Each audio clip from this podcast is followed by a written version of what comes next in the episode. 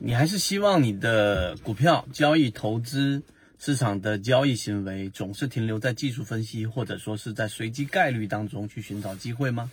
那今天我们用三分钟来告诉给大家，我们花了六年多的时间，然后不断的给大家重复验证的过程当中的一些很重要的体会。首先，第一个，所有的单一模块我们讲过，实际上它没有办法支撑你把你的交易变成持续稳定的盈利。所以这个过程当中，你需要引入不同的模块，例如说我们在近期给大家讲过的神火，对吧？我们给大家讲过的金鱼报啊，那这两个是不同的类型。神火是来自于它在三季报里面散户数量减少的比例达到百分之三十左右啊，甚至更高。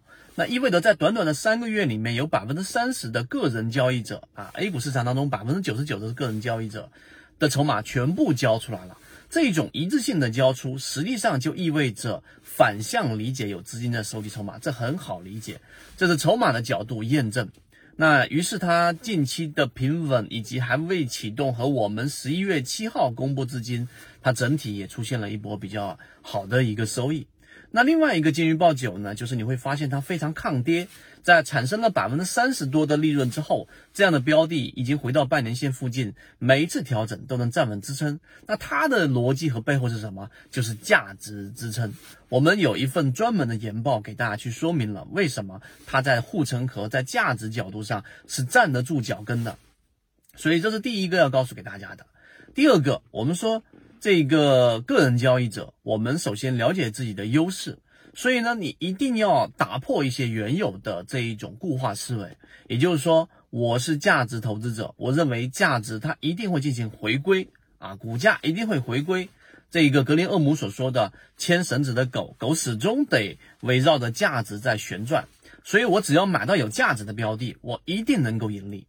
所以这种一定这种单一模型。啊，也是我们一直在强调、告诉给大家的。实际上，在 A 股市场里面很难去做到持续稳定的盈利。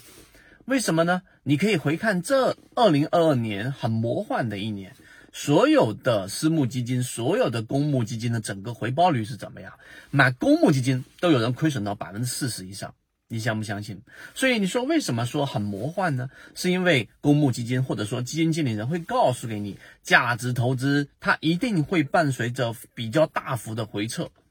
那你就作为个人投投资者啊，我们在给我们的船员沟通的时候，心里面就会有一个疑问呢：我自己要是自己亏了这个钱，我就还认栽；我把钱交给别人去亏了这个钱，实际上心里面怎么也不好受。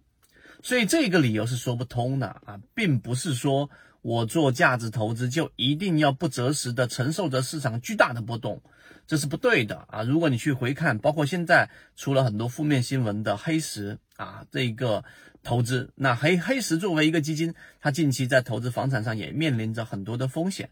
但是一个平稳的基金，它的这种投资方向是很多模块的，除了房产、债券各种渠道来进行对冲。而个人交易者，你唯一要去能够把资金做到平稳的，就是择时啊。当市场没有机会的时候，当市场出现风险的时候，七月份资金啊，七月份到九月份这一段时间的风险，以及现阶段还没有出现平稳趋势走好的短期的这一个风险，你如果不及时的规避，你纯粹拿着价值分析的这一套方法在市场里面。不断的说服自己，实际上就有自欺欺人的成分了。所以多模块思维是查理芒格给我们个人投资者的一个非常重要的这个思想体系。我们在圈子当中不断给大家验证，即使你现在不是特别认可，你也可以不断的去看我们对于市场的判断和结果，这一点特别重要。所以我们今天花三分钟来再次的给大家强调。那当然近期。市场这个调整是短期的，圈子的模型判断。